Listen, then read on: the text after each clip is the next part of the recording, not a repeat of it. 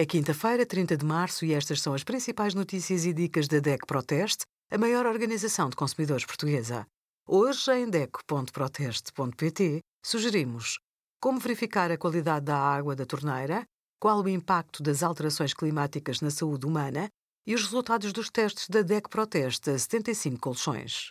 Os produtos para branqueamento dentário, à base de carvão de coco ativado, alegam tornar os dentes mais brancos mas escondem os efeitos menos atraentes. Branquear os dentes com estes produtos significa remover as manchas superficiais, não a cor inata dos dentes. Estes produtos são abrasivos e o efeito aparente é branquear ligeiramente os dentes pela remoção das manchas causadas pelo café ou pelo tabaco. Não mudam, como pode ser levado a crer, a cor natural dos dentes, nem clareiam uma mancha mais profunda do que a superfície do dente. Além disso, não há provas científicas de que o carvão ativado melhora a saúde oral. Obrigada por acompanhar a DECO Proteste a contribuir para consumidores mais informados, participativos e exigentes. Visite o nosso site em deco.proteste.pt.